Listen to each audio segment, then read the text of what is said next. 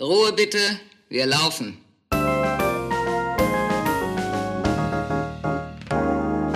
Herzlich willkommen bei Ein letztes Mal und dann nie wieder, der Theaterpodcast mit Magdalena Schnitzler, Theatermacherin, und Jarnot, Puppenspieler. Szene 35. Kantine! Pommes! Käsebrötchen! Scheiße, ich hab nicht so eine Glocke, Magdalena. Hallo Leute, schön, dass ihr alle wieder da seid. Hallo. Ding, ding, ding. Wer hat die Pommes? Boah, der Kaffee ist so eine Plörre, Janot. Ey, der schmeckt schlimmer als dein komischer Kaffee mit diesem Teebeutel, wie du den auch immer gemacht hast. Das ist der beste Kaffee. Also, das ist so ein Lifehack, Leute. Wenn ihr keinen Kaffeefilter habt, nehmt einfach einen Teebeutel und macht da den Kaffee rein. Magdalena findet das total scheiße. Meine Schwester, mit der ich im Urlaub war vor ein paar Wochen, hat noch zu mir gesagt, dass sie einmal bei dir war. Und das ist wirklich, wirklich lange her. Ich würde fast denken, fast sieben Jahre. Hat gesagt, einmal war ich bei Janot und da hat er mir so einen Kaffee gemacht in so einem Teebeutel. Das war so ekelhaft. Hauptsache, dir schmeckt dieser Kaffee. Ja, ich habe jetzt nur noch so eine kleine zum Runterdrücken, so für einen, für einen Single-Haushalt. Ja, dann komme ich auch mal wieder zu Besuch. Dankeschön. Du warst ja auch sehr lange nicht mehr. Jetzt hat sich viel verändert. Bin gespannt. Aber wir sind jetzt eigentlich gerade in der Kantine, Magdalena. Ich, hab- ich sag mal, wie war denn die Probe? Also bei mir war die Probe, gut, dass ich dich frage und einfach sofort, so ist es ja auch eigentlich immer. Ja, erzähl, wie war deine Probe? Horror. Ich weiß nicht, was die Regie da macht. Ich finde es gerade richtig schlimm. Und dann diese andere Kollegin, die stinkt einfach. Oh. Die stinkt einfach. Und wir sind einfach so nah beieinander. Warte, ich, Ich- hole mir mal eben also- eine Weinschorle, dann kannst du mir das nochmal erzählen. Ja. Warte kurz. Ja, und ey, pff, ich komme aus so einer richtig. Bringst du mir bitte was mit? Ja, große oder kleine Weinschorle? Große, große. Okay.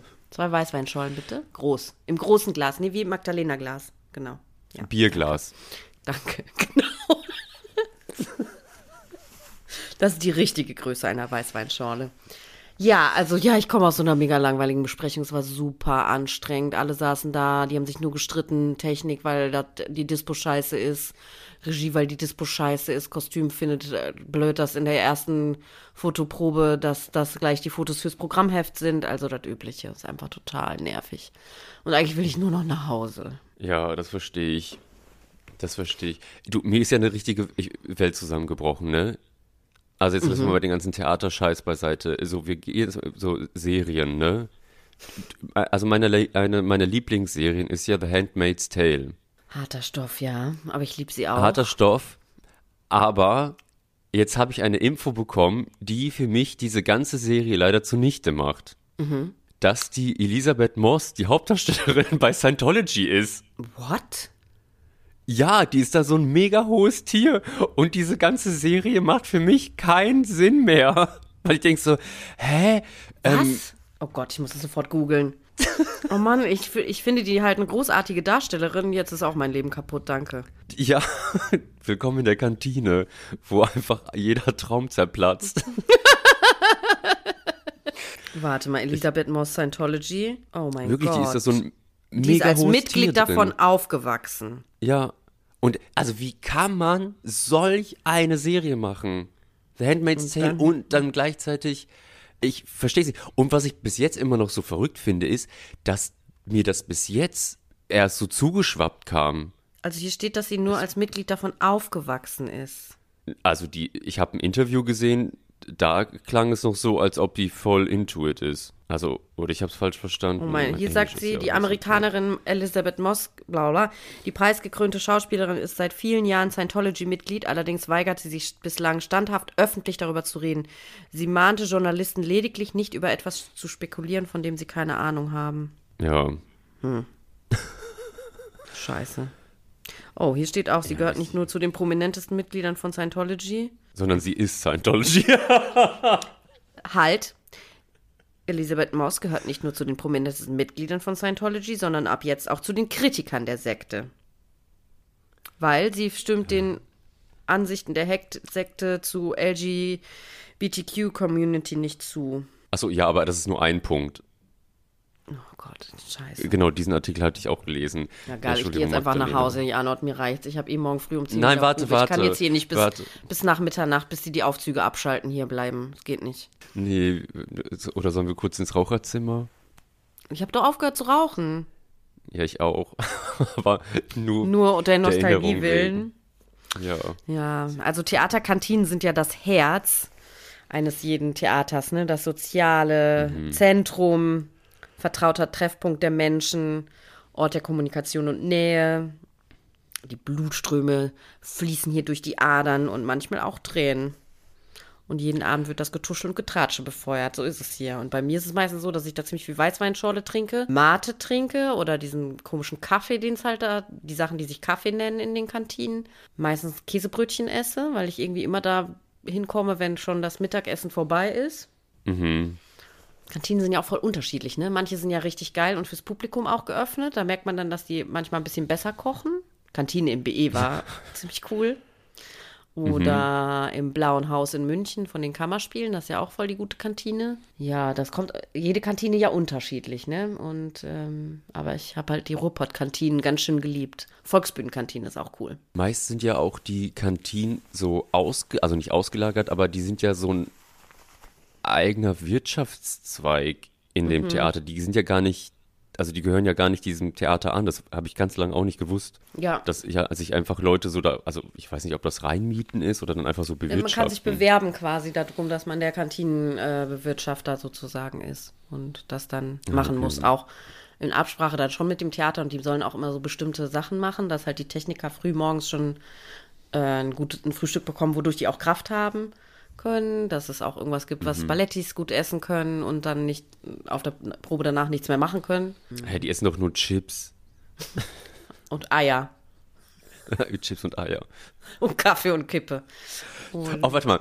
Da, zum Thema Eier habe ich sofort, weil ich habe ja äh, mein, oder wir haben ja unsere Crowd, also wir haben euch ja gefragt. Wir sind ja mit euch allen gerade in der Kantine, ne? Wir sind ja hier nicht alleine. Jan Genau. und ich sitzen nur in so einer kleinen Heulecke. Ja, wir sind. Äh, ding, ding, ding, ding, ding. Achtung, Achtung, ich möchte die erste Voice-Nachricht vorspielen. Bei einem Vorspiel an der Ernst Busch hat ein Kollege eine sehr, sehr, sehr enge Unterhose tragen müssen, was zu dem Problem führte, dass ihm dann irgendwann die Eier rausfielen. Und wahrscheinlich, weil die Dozentin einen sehr, sehr, sehr strengen Ruf hatte und es ihr nicht gefallen hätte, wenn man irgendetwas an ihrer Inszenierung geändert hätte, hat er sich dann auch mehrere Minuten nicht getraut, sie wieder reinzustecken. Das denn? Das fiel mir nur gerade zum Thema Eier ein. Und dann dachte ich kurz so, was ist denn das bitte für eine Dozentin? Die, hat, die hatte bestimmt so immer die ganze Zeit mega Bock auf junge Hoden oder so. Dass die, die nicht gesagt hat, so, ja, nee, zieh mal irgendwie was Lockeres an oder so, oder wenn es drückt oder ich, keine Ahnung. Und dass dieser Student dann noch so doll Angst hatte, dass, Wie ist der das nicht mal wieder korrigiert? Richtig schlimm. ja, das zum Thema Ja, Ernst wo wir jetzt Busch. schon bei Kantine sind, ne? An der Kantine passiert ja nicht nur, dass man da frühstückt oder seine Mittagspause verbringt oder die Kritik-Nachbesprechung macht oder dann nach Proben super lange noch abhängt und äh, sich gegenseitig kollektiv betrauert oder bemitleidet oder im Wahn ist. Man, äh, da sind ja auch die Premierenfeiern oft, wenn sie nicht im Foyer sind. Und dazu habe ich auch, oder? Du hast doch auch Premierenfeiern in Kantinen erlebt. Also die, die dann Ja, ohne immer. Publikum sind, ne? Kantine auf einmal total verwandelt. Voll. Aber die Geschichte, die uns gerade erzählt wurde, die war von Daniel Walland. Dankeschön, Daniel, für die Geschichte. Oh, Entschuldigung, danke dir dafür, dass du hier kurz an unseren Tisch gekommen bist und mal kurz eine Anekdote erzählt hast. Jetzt gehe ich auch wieder. Kantine als Ort der, ja genau, als Ort der Nähe, Kantine, als Ort auch des, ja, wo man seine. Wunden auch zur Schau stellt, ne? Ja, und kennst du das, dass du weißt, so, wenn du in die Kantine gehst und du denkst, so, bitte lass denjenigen nicht in der Kantine Ja, sein, bitte lass, ich will noch meine Ruhe haben. Ja, oder man sitzt da und dann kommt gleich wieder einer und labert einen zu und sagt, ey, weil ich dir, was ich dir noch sagen wollte und denkst so, ich esse doch gerade. Ja, ich du wolltest mir gar Pause. sagen. Du kannst mir jetzt gerade einfach nicht mich mit diesen Informationen zuballern. Aber manchmal freut man sich auch, weil ein lange, weil man ja nicht alles immer mitbekommt, was parallel gerade abläuft und dann sieht man jemanden, der gerade kurz als Gast ist oder wegen einer Besprechung da ist und freut sich riesig, dass man den da trifft. Also, ne, wirklich wie so eine halt eine richtig gute Kantine Ja, ist wie eine voll. richtig geile Stammkneipe. Und man darf sich da auch ab und zu wie eine Kneipe benehmen. Halt ab einer bestimmten Uhrzeit kann man sich wie in, wie in einer Kneipe benehmen. Tagsüber besser nicht. Ja, auf den Tischen tanzen und was ich immer sehr mag, ist, wenn du plötzlich in der Kantine bist und da irgendein Partygast kommt, also irgendjemand, der in der Kantine ist, also irgendein Gast kommt, den du auch seit sehr lange nicht Zeit gesehen hast und dass es dann ein Kollege von dir ist, da schlägt mein Herz ja auch sofort höher. Ja, da freue ich mich auch immer. Oder ja, was, was noch cool an der Kantine rausfinden, was die Unterschiede zu den Kantinen sind. Die Kantinen sind ja auch so, dass man wirklich auch ein bisschen geil abgeschottet sitzen kann, ne? dass man da so ein bisschen mehr sprechen kann, wenn man wirklich Besprechungen da machen will oder halt Mhm. da ein bisschen lästern will oder halt seine Ruhe haben will. Manche Kantinen sind auch wirklich wie so Betriebskantinen, aber die mit Charme, die sind, gibt es ja auch noch immer. Oder welche, wo man auch raus kann, das finde ich auch immer richtig geil, wenn die nicht nur im Keller sind wie so eine Oh ja. so ein Schulkiosk, sondern mit einer kleinen Außenterrasse. Manchmal ist das dann nämlich Ja, der, im Alto der einzige fand ich das Moment, immer sehr wo man, schön. Genau, und auch im BE mit dem Hof oder wo ist es noch geil? In, Im Gärtnerplatz in München. Die haben halt eine fette Dachterrasse im Glockenbach. Das ist auch richtig Ah, geil. Man kann, da, man kann da seine Sonnenbräune mitten in Beleuchtungsproben, Endprobenzeit züchten. Meine geilste Kantine war ja in Koblenz, weil da, äh, also die das betrieben hat, die hieß Moni, also falls du es hörst, Moni, hallo, die kann einfach mega geil kochen. Also die weiß, wie man würzt, aber richtig gut. Ich war immer jedes Mal begeistert, wie toll so ein Gurkensalat schmecken kann. Ich, bei mir schmeckt das ja immer gleich, aber das, und falls ihr irgendwann da seid, esst dieses Hummus-Zeug von ihr, das ist auch sehr gut. Auch nicht zu verachten, die äh, Kantine von, na, von der Staatsoper und vom Resi in München.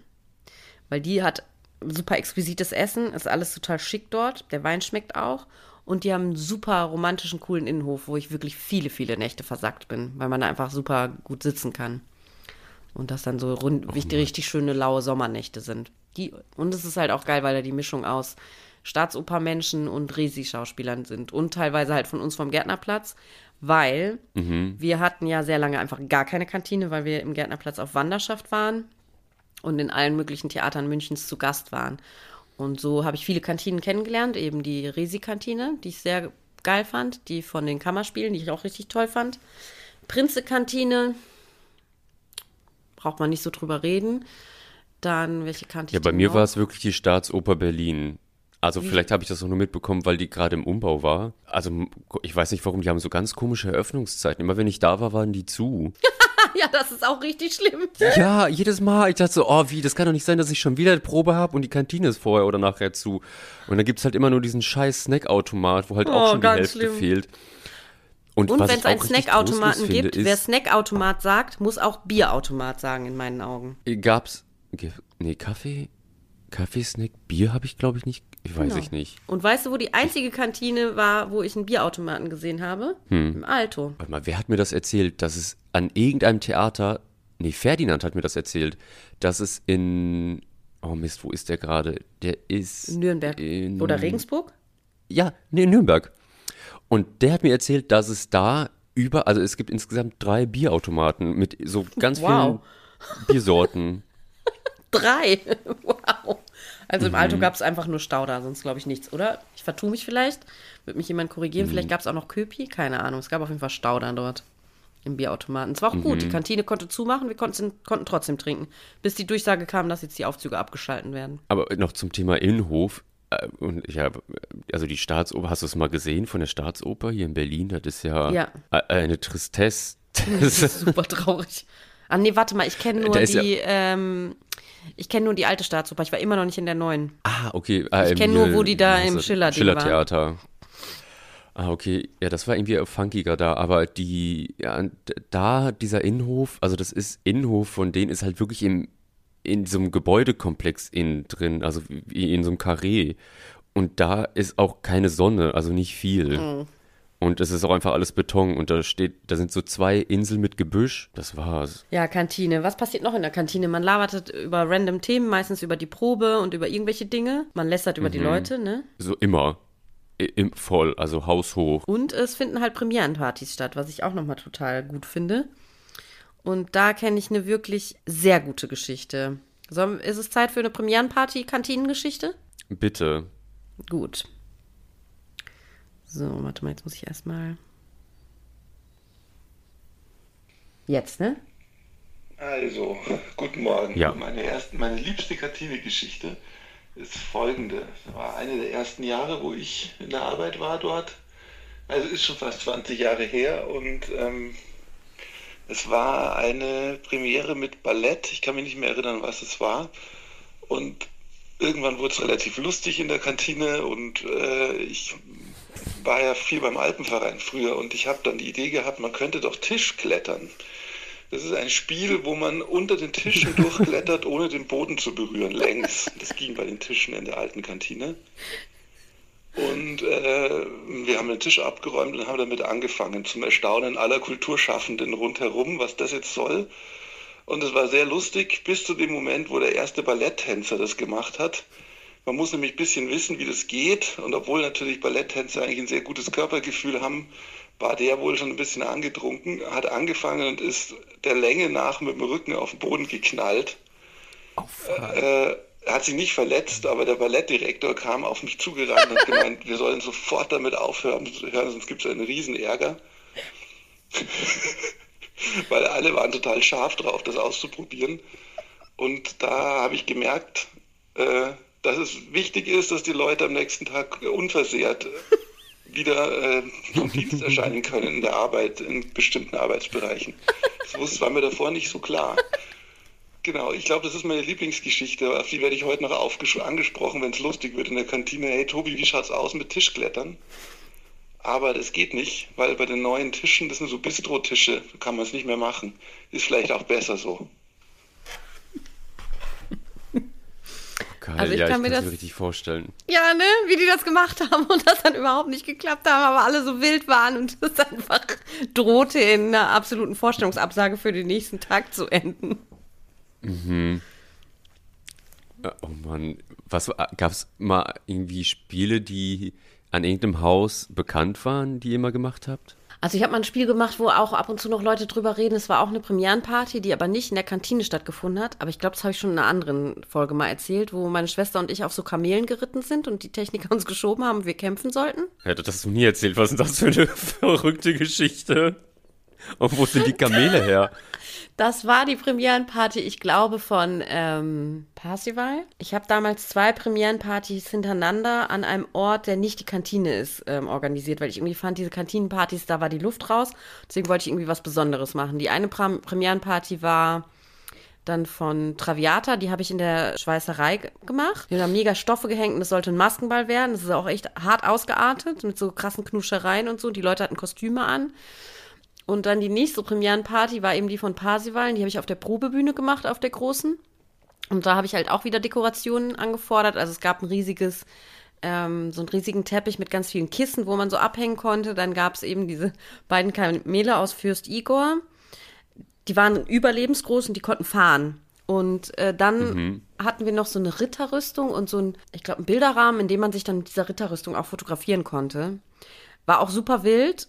Irgendeine Kollegin von meiner Schwester, die war damals in der Maskenabteilung, hat, hat dort einfach auf diesen Kissen geschlafen und ist am nächsten Tag von dort zur Arbeit gegangen. Und meine Schwester und ich haben halt irgendwann gesagt, also irgendwie die Techniker wollten das wohl, dass wir jetzt auf diesen Kamelen halt fahren und die uns schieben wir halt so ein Schwert, so ein Kämpfen wie so Ritter mit so Stäben. super gefährlich eigentlich. Sonst Spiele in der Kantine. geil. Doch, doch, doch, noch eine Story auch von aus der Kantine im Alto. Der ma- damalige technische Direktor, die haben da immer Filmeraten oder so oder Filmtitelraten gespielt, glaube ich. Genau. Und der war dran und sollte irgendwas vorspielen.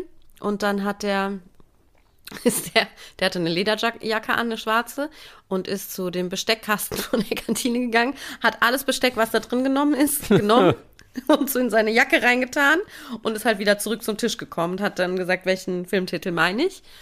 Und das war Full Metal Jacket. ja, sonst keine Ahnung, berühmte Kantinspiele. Ich glaube, früher hat man echt viel Karten gespielt bei dieser äh, ewigen Warterei. Ich schätze, viele Leute haben da Skat gespielt oder so. Was es auch immer in der Kantine gibt, so Puzzle, die nicht vollständig sind, Malbücher, die Rätselhefte. alle schon halb ausgemalt sind, genau, Rätselhefte, die, wo auch nur noch Scheiß drin steht. Mhm. Irgendwie falsche Wörter, so Doku, da stimmt gar nichts mehr. Sag mal, ist das da hinten? Hier, Wer kommt denn gerade in die Kantine noch rein? Warte mal, ach, Ey, Janot und Magdalena, was seid ihr denn hier in der Kantine? ja, ich habe auch einige schlimme Geschichten. Äh, Vor allem habe ich gerade eure Episode gehört mit den Gastspielwohnungen des Grauens. Und ich befinde mich gerade tatsächlich in einer. Ich bin gerade auf UK-Tour und äh, hier geht's echt auch ab. Ich bin gerade in so einem schlimmen Bed and Breakfast, keine anderen Theaterwohnungen gab. Und ein paar Kollegen meinten so, ja, ist ganz schlimm, was zu finden. Hier äh, haben wir auf jeden Fall was. Und es sieht, ach, ich würde euch gerne Fotos zeigen. Wasserflecken überall an der Decke. Die Lampe ist wie in so einem Büro. Weißt du, die, das sind so Platten einfach überall. Und, aber das Plexiglas von der, von der Halogenlampe fällt so raus, so schief. Ich habe hier so einen alten Ikea, äh, eine alte Ikea-Kommode. Da pellt aber schon die, Holz, voll, das? Aufgeklebte, das pellt so ab. es ist, es ist kein, keine, keine Freude. Ich habe aber auch Schwäne aus Handtüchern. Sehr bunte alte dreckige Tapete an der Wand. Es ist eine Freude.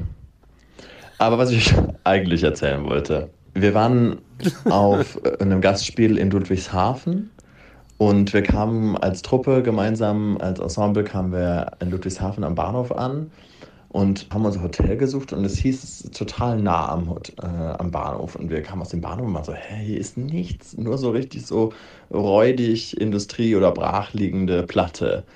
Und wir gucken so und dachten, ja, das ist ja das einzige große Gebäude hier, das kann es ja nicht sein.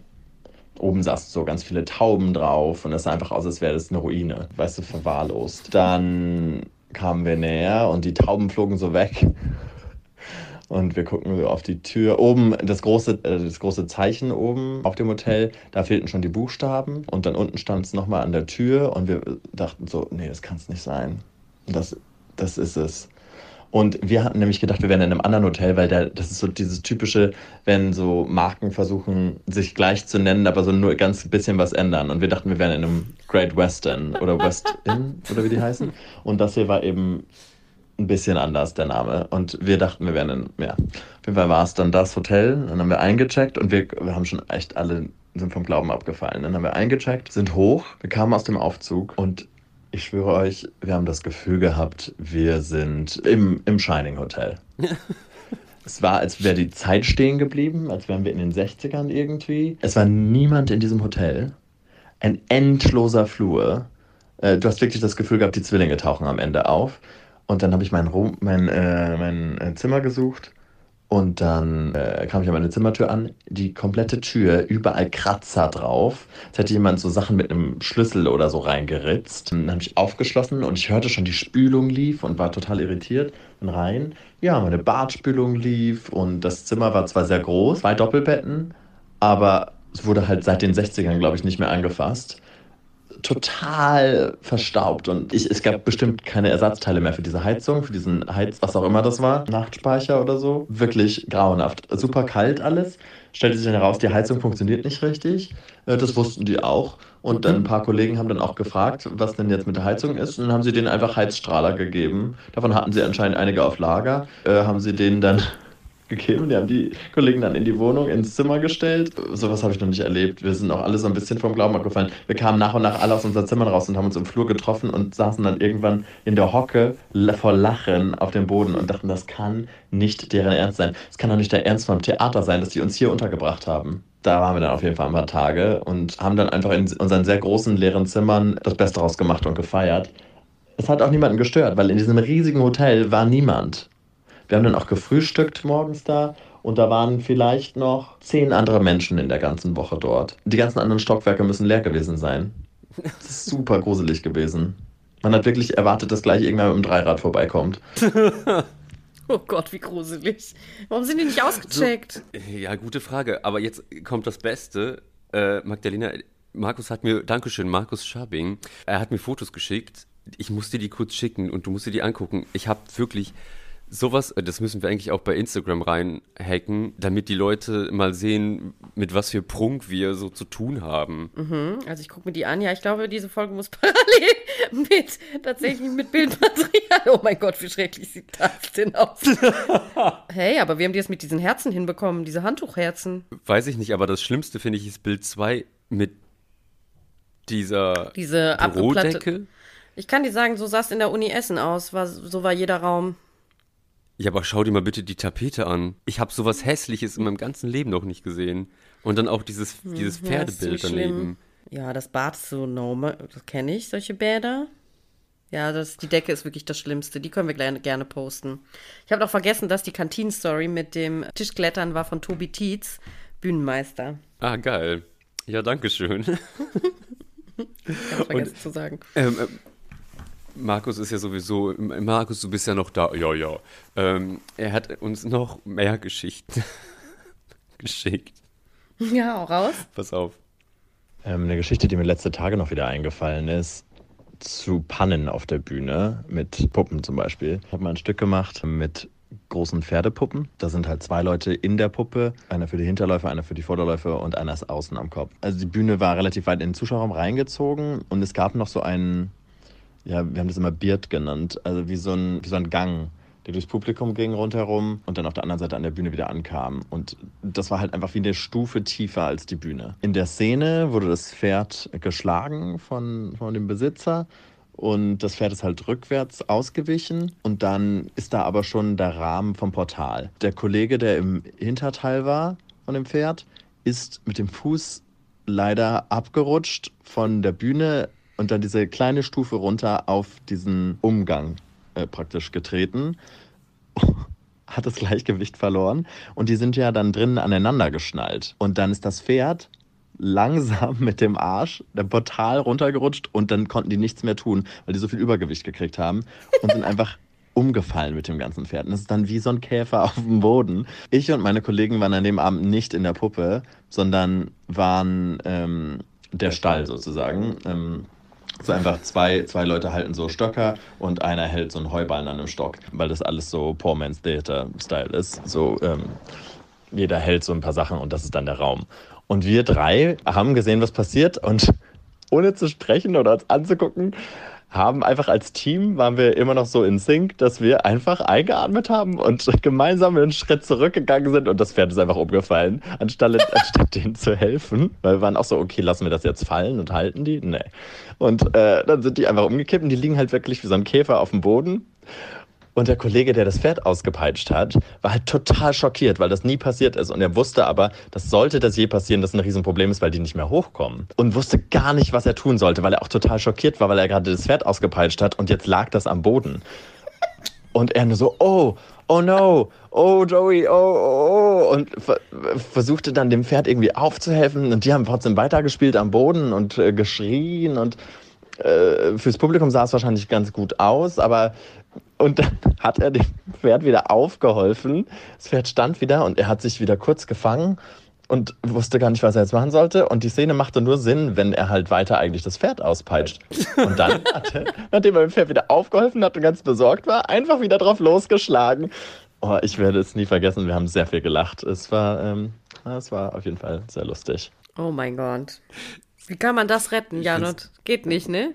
Es geht wirklich nicht. Aber ich find's geil, dass der Typ einfach so, ah, komm her, du kleines Pony, ich helf dir hoch. Und jetzt, du blödes, blödes Ding, du, ich schlag dich so lange, bis du wieder da hochst. Das ist so eine Story, die immer wieder erzählt werden würde in der Kantine und auch nachgespielt werden würde. Und mit jedem Weinschorlenglas würden noch mehr Details bekannt werden daraus. Noch ein einziges Detail und dann ist Markus hiermit abgespielt.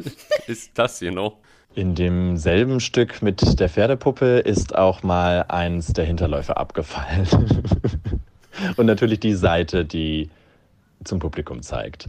Es ist einfach mitten in der Szene, in den Militärstallungen, ist das Hinterlauf abgefallen, der Hinterlauf einfach nach vorne auf den Boden. Und dann kann man natürlich sofort den Puppenspieler da drin sehen und der guckt dann da so raus. Und dann hat der Offizier, dem das Pferd gehört, eiskalt das, äh, den Hinterlauf aufgehoben und dann Arm geklemmt, zum Publikum sich gedreht und gesagt, ja, wie Sie sehen, meine Damen und Herren, müssen wir jetzt erstmal zum Veterinär. Und dann ist er mit dem Pferd abgelaufen. dann mussten wir kurz die Show unterbrechen. Das war auch sehr schön. Ja, wie trügerisch diese Puppen Sache doch immer ist. Überhaupt gebaute Dinge, ne, wo was abfallen kann. Mhm. Ähm, manche Leute erinnern sich vielleicht an diese Story mit dem, mit dem Penis aus Mahagoni, wo der dann anstatt nur einen mhm. Strahl zu pinkeln, irgendwie drei Strahle in alle verschiedenen Richtungen gepinkelt hat.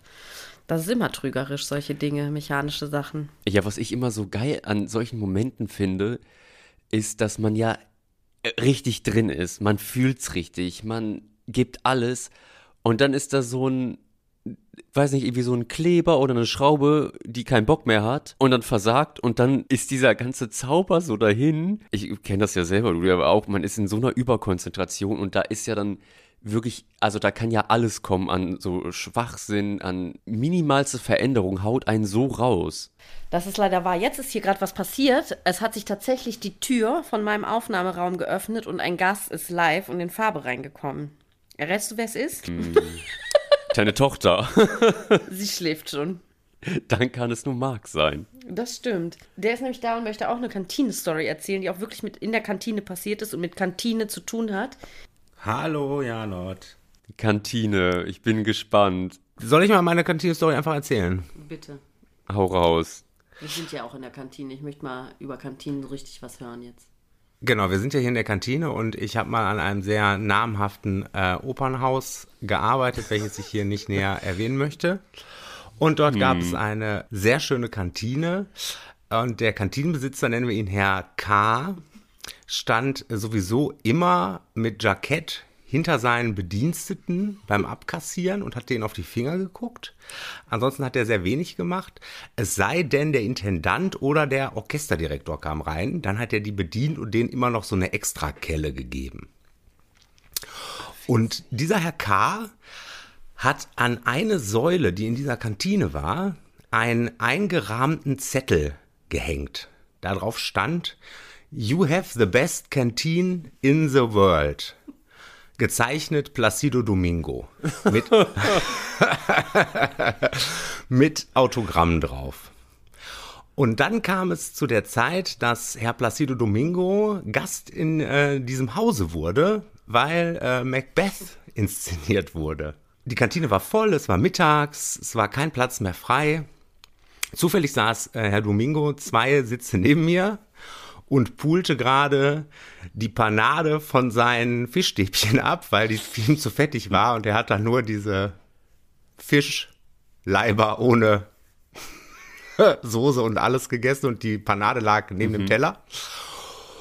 Und dann fiel allen auf, "Mm, wo ist denn bitte schön dieses eingerahmte Stück You have the best canteen in the world? Es war nämlich weg. Und dann just in dem Moment stand eine Kollegin aus und hatte einen Post-it mit einem Fragezeichen und ging zu dieser Säule und pappte es so dahin, wo immer dieser Zettel hing. Und die ganze Kantine brach aus in schallendes Gelächter, bis auf Herrn Domingo und Herrn K. Ich finde das sehr typisch für eine Kantine. Also Selbstauszeichnungen. ja, Das Selbstauszeichnung. war der Michelin-Stern, der K-Stern war das. Das ist eine neue Kategorie. Gut, das war meine Kantinen-Story. Ich wünsche euch noch viel Spaß. Vielen Dank für die Einladung. Auf bald. Ja, bis Auf bald, Dankeschön, Marc. Fand ich auch eine schöne, schöne Story. Was verbindest du für einschneidende Erlebnisse mit Kantine? Angst. Angst? Ja, ist ja immer die erste Haltestelle, wenn man sich an einem Theater vorstellt, die Kantine. Und dann wartet man da auch immer wie so bestellt und nicht abgeholt. Man kann ja auch nicht auf dem Handy rumdaddeln. Was ist denn das für ein Bild? Ja, und stimmt. man sitzt da immer wie so kerzengerade und mhm, ach, toller Tag. Oder geht nochmal so seine Bewerbung durch oder irgend so ein Scheiß. Ja, das Äh, ist ja das auch ein Ort, der Textbuch. eigentlich nicht öffentlich ist, aber trotzdem ist er super öffentlich, weil du wirst sofort als jemand erkannt, der nicht zum Haus gehört. Ja, voll. Weil du sitzt nicht an dem Tisch, wo Gäste sitzen, du sitzt da, wo, keine Ahnung, immer die Techniker sitzen, weil du das nicht weißt. Da sitzt eigentlich immer die Kostümabteilung und so, ne? Diese ungeschriebenen Kantinengesetze. Ich kenne das. Es ist schrecklich, dort zu warten. Furchtbar. So, ich meine, zu- zum Glück gibt es ja an manchen Theatern, da hat ja die Technik schon einfach so Stammtisch. Mhm, Wo auch so ein T Schild ist, ne? Ja, mit Holz und so mit Lötkolben rein, reingebrandet. ähm, ich überlege jetzt noch gerade, ob es so, so Liebe. Nee, das habe ich aber schon mal gesagt. Ich mochte es ja immer sehr, in der Kantine abzuhängen und dann zu warten, bis die Balletttänzer vom Training kamen. Das war so das Einzige, was ich mit Liebe in Verbindung gebracht oder bringen würde oder mit so Flirten. Doch, also als ich noch geraucht habe und es noch einen Raucherraum äh, in Essen im Theater gab, habe ich halt da immer geflirtet. Das ging eigentlich immer gut. Ja, und zum Thema Raucherraum, das, ich habe ja dann irgendwann aufgehört, ich weiß gar nicht mehr, oder kurz aufgehört. Und also so ein Raucherzimmer ist wirklich krass, weil ich weiß noch, ich war kurz rauchen, dann war ich wieder auf der Bühne und dann hat die Hauptdarstellerin gesagt, "Mm, also das riecht hier so nach Rauch. Ja, man hat gestunken einfach. Wow, sowas von. Und ich, jetzt würde ich sogar sagen, ich finde es überhaupt nicht okay, wenn man mit dem Kostüm ins Raucherzimmer geht. Ja, ich glaube, das war auch eigentlich nicht erlaubt, lange Zeit an den Theatern, wo ich war, weil die die einfach teilweise aufwendiger reinigen mussten. Man musste so einen Bademantel zumindest drüber haben oder sowas. Was wenigstens ein bisschen was bringt. Aber ja. Und- Eigentlich darf man auch gar nicht mit dem Kostüm in die Kantine, nur mit Bademantel drüber oder so einem Umhang. Das stimmt. Das ist aber erst irgendwie so eingeführt worden, ne? Ich glaube, mit Weil Probenkostüm ist irgendwie noch okay, aber nicht mit den aufwendigen Originalkostümen. Ich habe noch äh, was ähm, äh, witzige Geschichten zum Thema Liebe von einer Kollegin von Lena Ries zugespielt bekommen, Akrobatin. Hören wir mal rein, was sie äh, zum Thema Liebe zu sagen hat. Also an eine Situation kann ich mich erinnern und also es ist auch so ein bisschen peinlich eigentlich im Nachhinein. Also es ist Ewigkeiten her. Ich war irgendwie 19 oder 20 oder so und auf jeden Fall habe ich in einem Stück mitgespielt und am Ende gab es so eine Hochzeitsfeier. Das war die letzte Szene. Ich hatte eine Affäre mit einem Typen im Cast und das wusste aber keiner so richtig. Und irgendwie hatten wir uns an dem Tag tierisch gestritten und ich wollte irgendwie Rache. Rache ist Blutwurst. Auf jeden Fall hatte ich mir überlegt, ach, in so einer Hochzeitsszene, da kann man ja auch mal knutschen. Also, obwohl das jetzt nicht festgelegt war von der Regie oder so. Und auf jeden Fall habe ich mir dann irgendeinen ge geschnappt von den anderen und habe den irgendwie abgeknutscht, um meine Affäre eifersüchtig zu machen. Und da es ja nicht öffentlich war, konnte er nichts unternehmen. oder sich aufregen oder was auch immer. Ja, aber das ist ewig her. Und was danach war, ich kann mich nicht mehr dran erinnern. Aber es ist, glaube ich, auch jetzt ein paar Jahre schon her. Hast du sowas auch schon mal gemacht, Janot? Nee, du hast ja keine Affären im Theater gehabt, haben wir in der letzten Folge besprochen. Nee, genau. Deswegen, ich, ich wollte dich ja eigentlich fragen, ob du schon mal jemanden so ausgespielt hast oder mit so anderem schöne Augen gemacht hast. Mm, Um meine eigentliche Flamme ein bisschen zu, fertig zu machen. Mhm. Ich glaube nicht im Theater, weil da habe ich eigentlich mehr so, da habe ich ja mal drauf geachtet, dass ich emotional nicht so involviert bin. Nee, das habe ich nicht gemacht, aber privat, also in Bereichen, die nicht im Theater sind, schon. Da habe ich das ziemlich viel gemacht. Ich war ja so jahrelang in so ja. einer endlos Affäre mit so einem Typen und den, damit er endlich sich mal zu mir bekennt, dachte ich manchmal, es bringt vielleicht was, wenn ich einfach was mit anderen habe. Das hat aber nicht geklappt. Mhm. Also nicht so nach dem Motto, mach dich rar und du bist der Star. Hat nicht funktioniert. Hat so nicht richtig bei dem funktioniert, nee. Ich glaube, es funktioniert sowieso eigentlich gar nicht. Wenn es wirklich um echte Gefühle geht, ist das Bullshit einfach. Das ist ja, in der Arbeit ist es auch nicht so gut, wenn man das macht. Weil wenn Nee. man sich rar macht, dann kennt einen keiner. Das stimmt. Wer ist immer diese eine da, diese, die, Die da immer da rumläuft ist. und wieder weg ist? Die nie da ist. Ja, die. Das ist aber auch immer noch so witzig, dass man in der Kantine von Leuten dann so Spitznamen hat, von dessen Namen man einfach nicht weiß, weil manchmal ist ja da auch so ein Betrieb so groß, Mhm. dass man keinen Plan hat, wer ist das? Na, das ist die mit der roten Nase. ja, sowas, ne? Ja, man kann die manchmal nur dadurch zuordnen, wo die arbeitet, weil die immer an dem Tisch mit denen sitzt. Von denen man weiß zufällig, dass die in der Verwaltung sind oder. Ich fand, in manchen Kantinen weiß man auch, dass die Leute zu bestimmten Uhrzeiten essen. Die Verwaltung geht immer um zwölf oder die Kostümabteilung immer um zwei, sowas. Dadurch kann man das auch manchmal rausfinden. Und kennst du das, dass du frisch am Haus bist und dann denkst du irgendwie so, dann schreibst du dem so eine Rolle zu, ja, das muss bestimmt irgendwie so ein krasses Tier sein und dann ist das halt irgendwie so ein, weiß nicht, halt irgend so irgendjemand. Ja, kennst du das? Ja, voll. Das macht man ja immer. Man denkt immer so, ich muss die Leute einkategorisieren. Von wegen Einkategorisierung. Ich habe auch noch eine sehr geile Nachricht von Corinna Volke bekommen, die nicht in der Kantine stattgefunden hat, aber wegen Einkategorisierung. War damals die Inszenierung von Rheingold von Tillmann Knabe und die war ja re relativ, wie soll man sagen, heftig oder es sind viele Dinge passiert, die man jetzt so erstmal nicht erwartet, ne? Also die Nutten waren, äh Quatsch, die Rheingold-Töchter waren Nutten, das ist schon okay, das kennt man. Im Alberichs ganze Herrscharen waren so Kinder aus dem Müll, also sie waren eigentlich so Slum-Kinder, die sich aber auch schon bewaffnet hatten. Die Rheintöchter sind aber ziemlich zur Sache gegangen mit Alberich und der hat die immer so beobachtet, wie in so einer Piepshow ein bisschen. Also irgendwie hat er die bei ihren, der Ausübung ihrer Arbeit irgendwie so beobachtet durch so ein Loch. Und war irgendwie notgeil.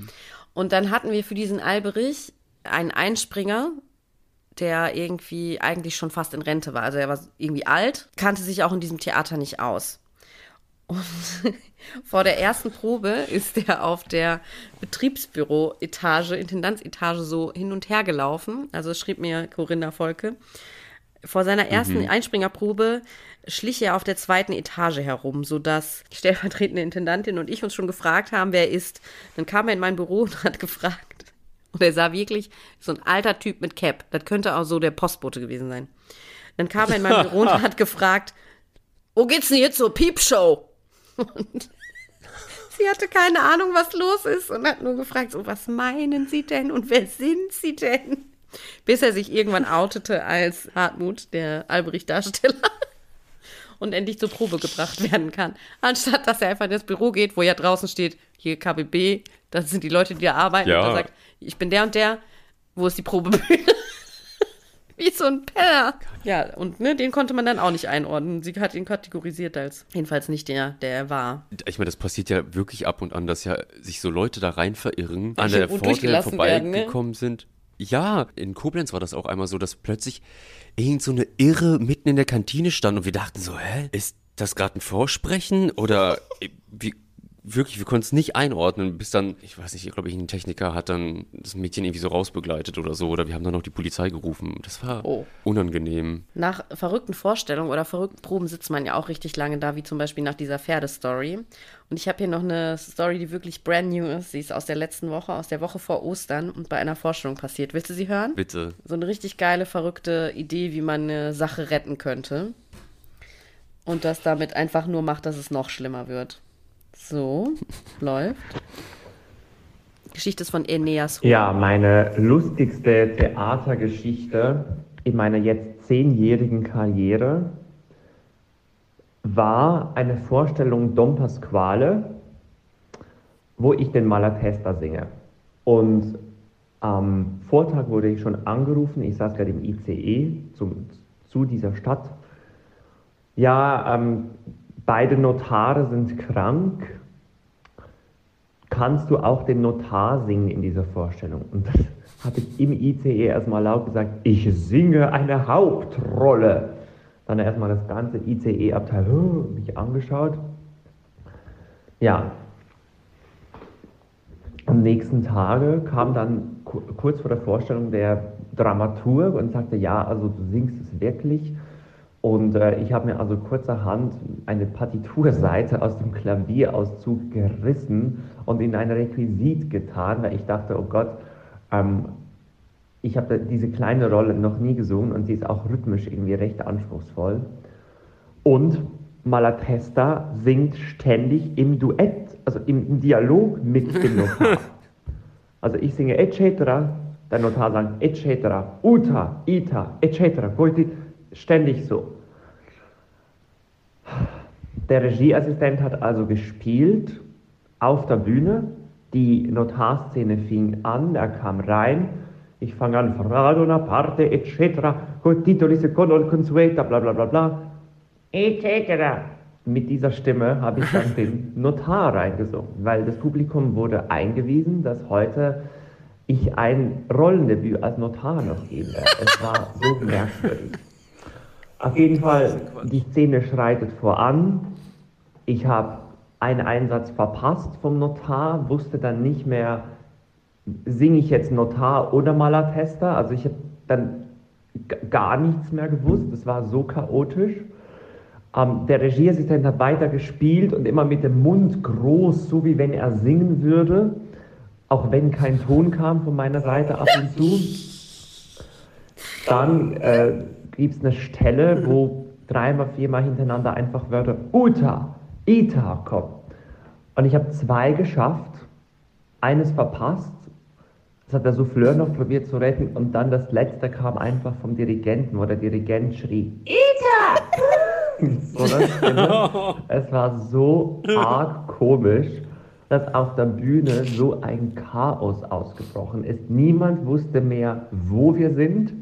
Der Pasquale, der äh, zu diesem Moment links von mir stand, hat sämtliche Einsätze dann auch verpasst, weil er so verwirrt war. Und dann gibt es den einen Schlüsselmoment, wo, so, wo der Ernesto und die Norina sich küssen und ich müsste die verdecken. Aber gleichzeitig muss auch der Notar singen. Er, er sich auf den Boden. Ich sehe nur, wie der Kollege am Boden vor, vor Lachen fast stirbt. Also der ganze Körper hat sich nur geschüttelt vor Lachen. Und mir kommen die Wörter nicht zum Notar. Der Souffleur flüstert irgendwas. Ich verstehe natürlich nichts zum Stress und singe wirklich in einer Vorstellung irgend sowas. Es war so komisch, dass nachher der nächste Satz wäre wieder von mir gewesen. Den habe ich auch vergessen. Es war ein Chaos. Es war in meiner Karriere die chaotischste Situation auf der Bühne, die ich je erlebt habe. Gleichzeitig die schrägste und lustigste. Und ich, ich glaube, niemand, der nicht da war, kann mir das glauben, dass das wirklich so passiert war. Ein epic Fail. Ich finde das genial. Ich finde es überhaupt eine super Idee vom Theater, das so zu machen. Was ist, kannst du nicht mehr? Ich, also ich hätte, ich wirklich, ich würde Geld dafür geben, eine Zeitmaschine zu haben, um mir das anzusehen. Ja, ich auch. Ich bin auch super traurig, dass ich nicht da war. Die armen Leute, die waren so im Stress, alle einfach.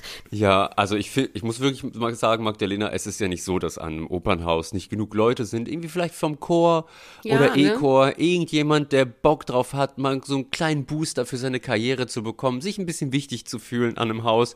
Nee, Also die, man könnte das ja von der Seite reinsingen, wenn man nicht möchte, dass jemand noch szenisch eingewiesen wird, weil das vielleicht zu kurzfristig oder zu knapp ist oder wegen Corona irgendwie gerade keine neuen Leute das machen dürfen. Dann kann man ja immerhin noch im Proszenium jemanden das singen lassen. Die paar Sätze, bevor man die anderen Leute äh, so einem Stress aussetzt. Aber man steckt nicht drin in den Häusern, in den Entscheidungen. Ich finde, das ist eine geniale Art, um Geld zu sparen. also hattet ihr dann zwei Kostüme wie so Jekyll und Hyde? So Nein, nein, der Seite Regieassistent der, hat doch Seite. gespielt.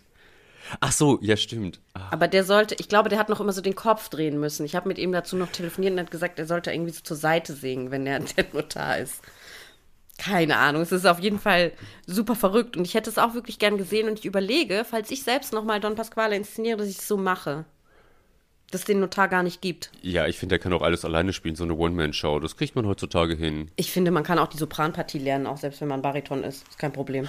Äh, Stimmt, heute ist ja sowieso alles egal. Heute darf jeder, jede alles spielen. Ich finde, da sollte man jetzt auch mal so langsam mit den Sängerleuten anfangen. Dass die mal auch alles wenn es singen nicht dein sollen. Fach ne? ist. Sie sind Ja, chromatischer. Sopran, mir scheißegal. Sie singen jetzt äh, Zauberflöte. Was? Tamino. Sarastro. Achso. Aber apropos Sänger, weil es ist so witzig, weil ich habe auch noch eine Sängergeschichte und das ist genauso absurd. Ich glaube, in der Oper passieren noch gestörtere Sachen als im Schauspiel. Ja, aber was glaubst du, woran das liegt? Weil äh, Oper an sich schon noch alles zugespitzter ist durch diese crazy Thematiken und die Sachen ja auch oft schon so vielfach erprobt wurden, beziehungsweise so oft erzählt wurden, die Sängerrollen oft mehrmals spielen, es da nicht so viel Auslegungssache gibt, weil man jetzt nicht ja die Text und die Musik so ändern kann. Und ich glaube, die, die, ich glaube, an der Oper sind einfach noch mehr Freaks. Das sind größere Freaks als Schauspieler. Also hier, okay, hier kommt jetzt die lustige Geschichte von Ferdinand Keller und dazu muss ich noch sagen, dass, nee, ich sag's danach. Viel Spaß. Erst kürzlich, erst kürzlich bei einem Konzert, wo ich sang, tatsächlich ein Konzertkonzert, also ohne Szene, kein, keine Oper, nix, kommt auch tatsächlich nach der Generalprobe ein Kollege zu mir und will mir ein paar Ratschläge geben. Und diese Leute liebe ich ja sowieso. Ne? Die ungefragt, also man kennt sich noch nicht, man ist sich überhaupt nicht, steht sich überhaupt nicht nah, ist eigentlich gar nicht in der Lage, sich irgendwas zu sagen, kam mit persönlichen Empfehlungen und persönlichen, subjektiven, wie soll man sagen, Hilfestellungen, die er leisten wollte und kam doch ins Gespräch mit dem mit dem, mit dem Spruch von wegen, hör doch vielleicht noch mal in die Übe-CD rein. Dein Rhythmus an der und der Stelle war nicht ganz richtig, vielleicht musst du noch mal richtig zählen. Und ich dachte, ich bin im falschen Film, ja. Also das war wirklich ein, ein, ein, ein Erlebnis der besonderen Art, wo ich so dachte, krass, wie kann man denn so sozial beschränkt sein, dass man irgendwie nicht weiß, wie man miteinander redet, dass man so in, irgendwie in ein Gespräch kommt und man kennt sich nicht, man hat sich noch nicht mal richtig vorgestellt und kommt mit so einem dummen Spruch erstmal ins Gespräch rein. Ja, wo ich dann auch so dachte, kann ja gar nicht sein und dann noch mit irgendwelchen Sichten, also äh, Ansätzen, die er als anders empfand, als ich das tat und wollte mir da so Ratschläge geben. Also sowas von übergriffig. Aber ja, erlebt man immer wieder irgendwie doch in dem Beruf ja auch und äh, ist dann sehr witzig. Und das Dumme ist, dass man immer nicht so richtig was parat liegen hat, wie man kontern kann dazu. Ne? Mhm. Das wäre eigentlich irgendwie, ja, nehme ich mir dann immer vor und ich denke mir dann hinterher immer so sonst welche Stories aus, wie ich äh, hätte gekontert oder darauf antworten müssen. Aber man steht dann immer nur so baff da, irgendwie die Kinnlade fällt nach unten und man muss es irgendwie über sich ergehen lassen. In diesem Fall bin ich dann tatsächlich, habe ich das so aufgelöst, indem ich einfach gesagt habe, das ist aber meine Interpretation, ciao. Und ich bin gegangen. Ja. Und es war dann auch ein spannungsgeladenes Konzert auf jeden Fall. Geil. Aber das wollte er vielleicht. Das war bestimmt die Intention. Einfach mal so ein bisschen diese Konzertatmosphäre auflockern. Unkonventionell. Also das, was ich noch dazu sagen muss, was. Ja, also. das, was mir Ferdinand noch erzählt hat, das ist wirklich also das übertrifft die Geschichte eigentlich noch viel mehr, weil der Kollege, der den da verbessert hat, das war eigentlich Ferdinands Einspringer, weil Ferdinand hatte halt vorher Corona und man wusste nicht so ganz, okay, schafft er die Partie ah. und dann wurde die Partie aufgeteilt. Mhm. Und dann kommt halt dieser Gast dazu, der hat halt wegen Ferdinand diesen Job und dann kann ich doch jetzt nicht hingehen. Nee, das stimmt. Und dem sagen, hör dir mal die Übungs-CD an. Also. Ich glaube, ich hätte ihm einfach gesagt, weißt du was, halt die Fresse, lass mich in Ruhe. Ich wäre auch total Gib mir mein gewesen. Geld. Ja, ich weiß auch nicht so richtig, was ich da also, gesagt hätte, dann in dem Fall. Ja, man ist ja leider. Man ist ja sprachlos, weil man nicht erwartet, dass Leute so böse sein können. Ich glaube ja noch nicht mal, dass die Leute das wirklich böse meinen, aber ich glaube, manche Leute haben kein Feingefühl für so das stimmt, die, denen fehlt dieser Filter, ne? Die können nicht mhm. abstrahieren, was, äh, was löst meine Aktion bei anderen aus. Und da habe ich lustigerweise gleich noch zu einen, eine neue Nachricht. So, was löst eine Aktion aus bei jemandem oder nicht aus? noch eine weitere Geschichte von Lena Ries. Und noch so ein kleiner Bühnenfail ist mir eingefallen. In einer Show, man darf keine Namen nennen, oder? Also in einer Show mache ich eine Luftakrobatiknummer. Und äh, ich mache so meine Nummer und dann ist Ende der Nummer und dann soll eigentlich das Gerät sozusagen nach unten fahren, weil ich ziemlich hoch war. Und die Person, die das machen sollte, hat es aber vergessen. Und ich hing da oben. Und die nächste Szene ist dann so eine Gesangsszene gewesen. Und die Sängerin steht erhöht, also ungefähr hinter mir. Und ich hing aber wie eine Wurst oben noch in meinem Luftring. Und so den ganzen Song über habe ich sie einfach komplett verdeckt. Bis dann irgendjemand, und ich habe immer so nach hinten geguckt und jetzt lasst mich doch mal hier runter und weil es zu hoch war, um abzuspringen. Na, auf jeden Fall habe ich ihr so den Song versaut.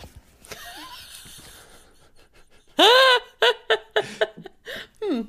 Ich finde das richtig schön. Da vergisst man einfach den Kollegen, auf der Bühne hinunterzulassen, da hast du ja auch keine Möglichkeit. Ich meine, die Dinger sind dann so fünf, sechs Meter hoch, wo ja. die Leute dann da abhängen. Ich finde es richtig, richtig schön, die Geschichte. Auch, dass sie dann einfach so, ich meine, was sollst du da machen? Ich finde gut, wie sie lakonisch einfach zum Glück sagt, ja, da habe ich einfach der Kollegin ihren Song versaut. Sie hat einfach die Erkenntnis so trocken rausgehauen. Eigentlich fände ich es noch ganz gut, mal zu wissen, ob die dann noch wenigstens so im Style so weiter performt hat oder ob die einfach nur so da, also, nee, ich habe meine Nummer gemacht, für mehr werde ich nicht bezahlt äh, und jetzt will ich auch runter.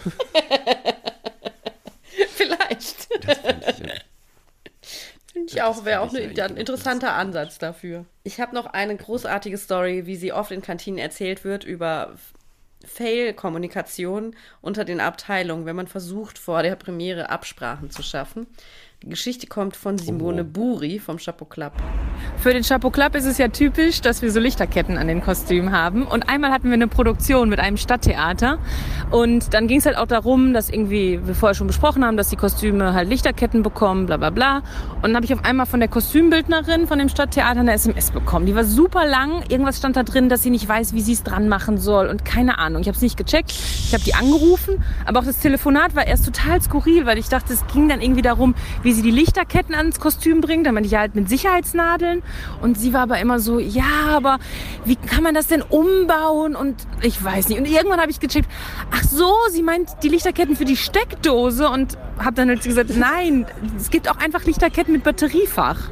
Und dann war sie halt total erleichtert und war so echt. Und dann hat sie halt irgendwie, habe ich gesagt, dass sie halt beim Knüllermarkt und einfach in so 1-Euro-Läden halt so Lichterketten mit Batterie bekommt. Und dann war sie ganz erleichtert und konnte die Kostüme schön machen. Auch genial, oder? Die, diese arme Kostümassistentin, wie sie stundenlang darüber nachgedacht hat, wie sie vielleicht aus diesen Steckern, wie die die umbauen kann. Ich erinnere mich auch, ich war daran beteiligt an der Produktion, dass die auch noch gefragt hat, mh, wie wir das gemacht haben, dass die Leute sich bewegen können, dass sie rumlaufen können. Die dachten immer so, ja, wie, wie die, die sollen, die gehen einfach los.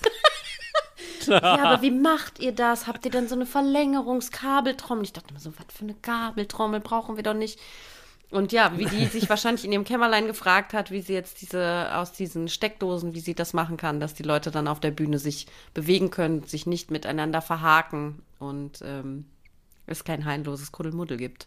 Großartige Story auch. Ich stelle mir jetzt gerade vor, wie zum Beispiel so Disneyland ja, ihre fetten Paraden immer machen, auch mit Kabeltrommel. Ja, So, vielen Kabeltrommeln. Erstmal, wie lang Die müssen immer alle 10, 30 Meter, das ist, glaube ich, eine ganz gute Kabeltrommellänge, müssen die kurz umstöpseln in die nächste, weil dann geht es nicht weiter. Ah, ja.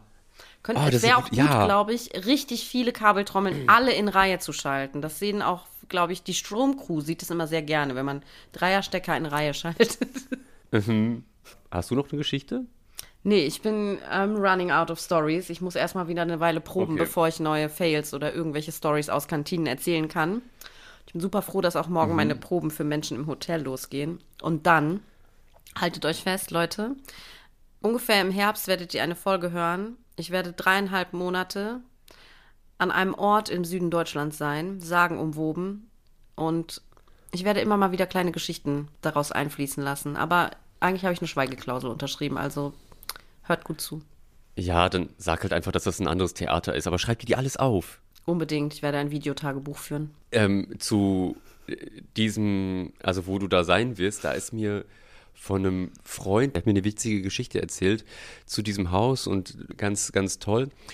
Denn die, die Leiterin dieser, dieser kleinen Bude, also es war auf jeden Fall Opernproduktion und auf der Bühne gab es Hühner, die halt Sound machen. Und die Sänger haben sich halt irgendwie immer so ein bisschen beschwert, meint so, ja, oh, das ist halt wirklich, also nervig, weil dann kommt plötzlich so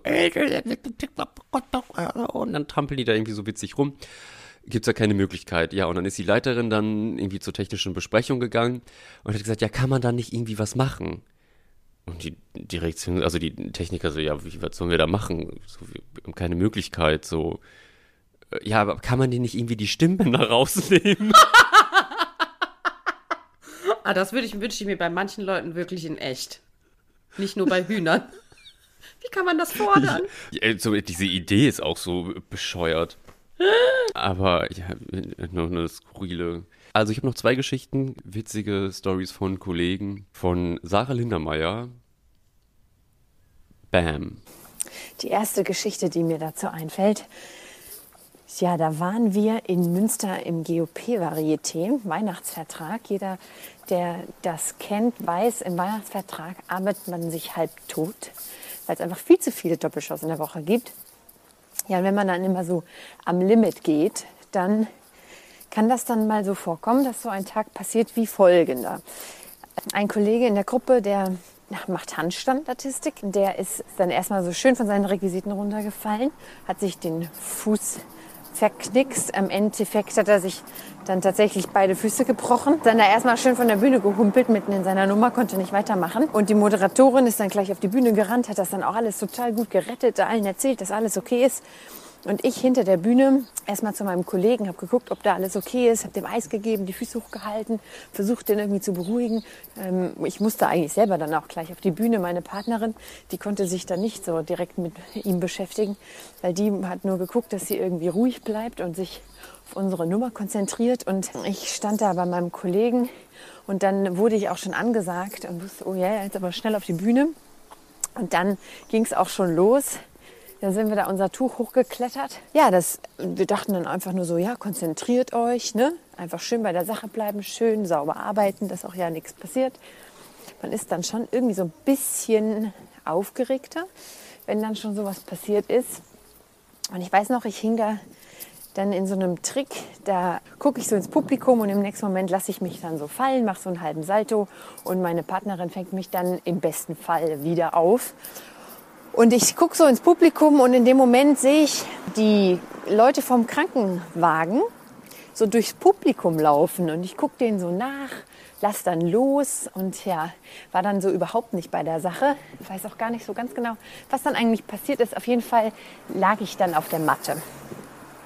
Und dann ist auch schon unsere Moderatorin wieder völlig, völlig am Ende auf die Bühne gerannt gekommen. Und äh, normalerweise spreche ich mich dann immer ab mit meiner Partnerin. Alles okay, alles okay, klaro. Okay, wir machen einfach weiter. Nein, wir machen nicht weiter, wir machen weiter.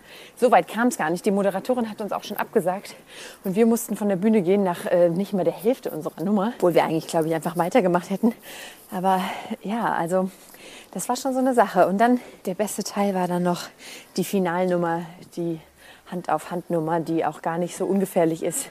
Und wir alle, das ganze Cast, hingen so in den Seiten drinne, wollten eigentlich nicht so richtig zugucken, wollten aber doch auch sehen, ob alles gut geht. Und da war so eine krasse Spannung, weil wir alle Angst hatten, dass jetzt noch, noch irgendjemand hinfliegt. Aber es ist dann zum Glück alles gut gegangen. Und die Krönung von diesem ganzen Abend war dann noch, dass ähm, es dann irgendwie noch Missverständnisse gab zwischen den Kollegen, weil dann irgendwie der Kollege, der im Krankenhaus lag, das Gefühl hatte, ähm, er wurde einfach vergessen, es wird nicht um ihn gekümmert. Und dann hat man sich gegenseitig ignoriert und dabei waren einfach alle völlig überarbeitet. Und aber ja, so ein Drama, was das alles dann noch so abschließt, ist einfach ein Muss im Showbusiness. Bitter. Bitter, wirklich bitter. Zumal erstmal, wenn halt so in ganzen Zeit Kollegen runterfallen. Also das ist ja wirklich brutal manchmal, wenn da, also mir ist das ja auch beim Kleinen Prinzen passiert, dass plötzlich der Kollege da von diesem Mast runtergedonnert ist, weil das Requisit auseinandergebrochen ist. Mhm. Und da, also, und das ist ja auch so witzig, man macht dann irgendwie wie so einfach weiter, mhm. wie ferngesteuert. Super crazy, ne? Autopilot. Der Körper schaltet um in diesen Krisenmodus. Und was ich auch noch so schade finde, ist, dass es wegen so einem Missverständnis oder so dann so eine Freundschaft dann zugrunde geht oder. Ja. Aber das ist ja sowieso immer so Freundschaft. Da müssen wir irgendwie nochmal eine neue Folge machen, weil ich habe ganz viele neue Erkenntnisse über so Freundschaft und, und dieser Beruf. Ich weiß manchmal nicht, ob das so eine gute Idee war. Oh, ja, nur zweifelst du? Müssen wir eine Folge über Zweifel machen? Ja, oder mh, mm, Zweifel, wie kann man das nennen? Was ich immer so verrückt daran finde, wenn man was mit Freunden macht oder wenn aus beruflichen Beziehungen Freundschaftsbeziehungen entstanden sind und das verwischt dann alles so, trifft man sich halt auf zwei Ebenen. Einmal mhm. die freundschaftliche Ebene und die berufliche Ebene. Und das müssen beide Parteien wissen, zu auseinanderzuhalten. Ja. Also das finde ich richtig extrem schwer und ich will mich, ich, ich kann mir das auch gar nicht absprechen, dass ich nicht denke, also weil derjenige mir das beruflich angetan hat, merke ich schon, wie das ins Freundschaftliche schwappt, aber das mal mhm. nur so als kleiner Sidekick für die nächste Folge. Boah, Janot, ich bin ganz schön müde. Ich muss echt mal nach Hause gehen. Wie ist es bei dir? Hast du noch eine Story? Ja, ähm, ich bin ich, ich habe noch eine Story, aber ich finde, die ist auch sowieso schon eklig von einem Kollegen Samuel, Musicaldarsteller. Und ja, ich glaube, dann können wir, den können wir auch einfach das letzte Wort. Das letzte Wort, was er sagt, ist sowieso witzig. Äh, dann würden wir uns hier an dieser Stelle verabschieden, oder Magdalena? Ja, sehr gerne. Wir sehen uns äh, in zwei Wochen Super. wieder, ne? Wir sehen uns in zwei Wochen wieder. Äh, bitte schreibt uns, empfehlt uns weiter, liked uns. Ihr müsst oder ähm, hier bewertet mal bitte unseren Podcast bei Spotify oder bei Podcast oder bei bei allen Plattformen. Dieser, genau. So, dann würde ich sagen, Vorhang auf, Samuel. Es ist deine Stunde, deine Geschichte. Viel Spaß, Leute. Tschüss. Ciao. So, hallo. Ich komme jetzt mal zu meiner Story. Und zwar, das war Mitte Januar. Da habe ich ultra viel Stress gehabt. Hatten, wir hatten noch das AFO, also dieses Absolventenvorsprechen in, in München mit meinem Jahrgang. Ich studiere Musical, bin jetzt tatsächlich auch fertig mit dem Studium. Ist ja egal. Auf jeden Fall spielen wir gerade Berlin skandalös in Dortmund. Hatten da das AFO in München, dann direkt an dem gleichen Tag noch die Vorstellung in Dortmund und am nächsten Tag dann nochmal. Am nächsten Tag war ich Essens ein bisschen verkartet, weil wir natürlich noch mal was getrunken haben. Zeit zum Essen hatte ich auch nicht. Also habe ich einen, habe ich einen Reis gegessen, der, den ich mit aus München gebracht habe. Der Reis war relativ alt. Fünf Tage, davon auch ein, zwei Tage nicht gekühlt. Dumm. Diesen Reis habe ich dann ganz schnell gegessen, bevor ich losgefahren bin nach Dortmund von Essen aus. Und erst so drei Minuten vor der Vorstellung dachte ich, oh, oi, oi, oi, ich glaube, du wirst heute noch kotzen. Kam auf einmal so. Dann bin ich noch zu so einem Spiegel hinter der Bühne und habe zu mir gesagt, du schaffst das. Du wirst heute dich kotzen. Es ging fünf Minuten gut beim ersten Mal, also wir haben ganz viele Quick Changes und äh, ich musste mich halt dann das erste Mal umziehen. Ich habe mich umgezogen, bin hinter die Bühne und habe in äh, halt gekotzt.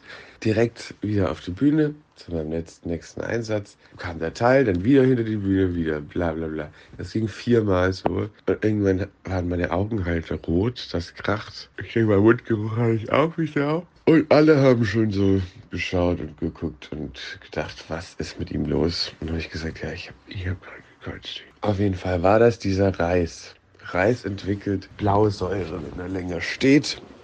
Und ich kann nur jedem empfehlen, keinen alten Reis zu essen. Dann irgendwann lag ich hinten und habe nichts mehr machen können. Habe nur noch, also Galle und was weiß ich. Die haben das Stück, wir sind ja ein Ensemble von sechs Leuten. Es fällt schon auf und an dem Tag hatte eh jemand Corona. Ich weiß nicht, wie die das gemacht haben.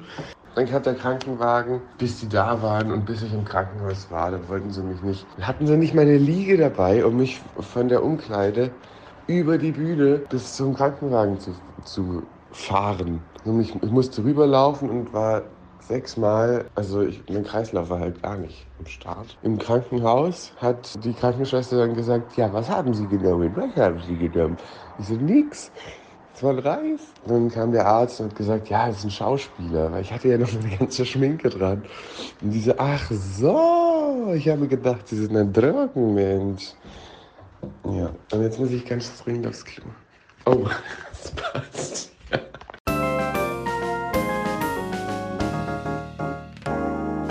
Das war ein letztes Mal und dann nie wieder der Theaterpodcast mit Magdalena Schnitzler, Theatermacherin, und Jarnot, Puppenspieler. Musik Rupert Schnitzler, Tonmischung Studio Lentrum.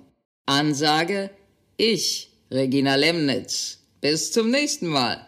Und danke, schön gemacht. Und jetzt bitte ich die Kollegen und Kolleginnen der Technik, Requisite und der Tonabteilung für den Abbau zur Bühne.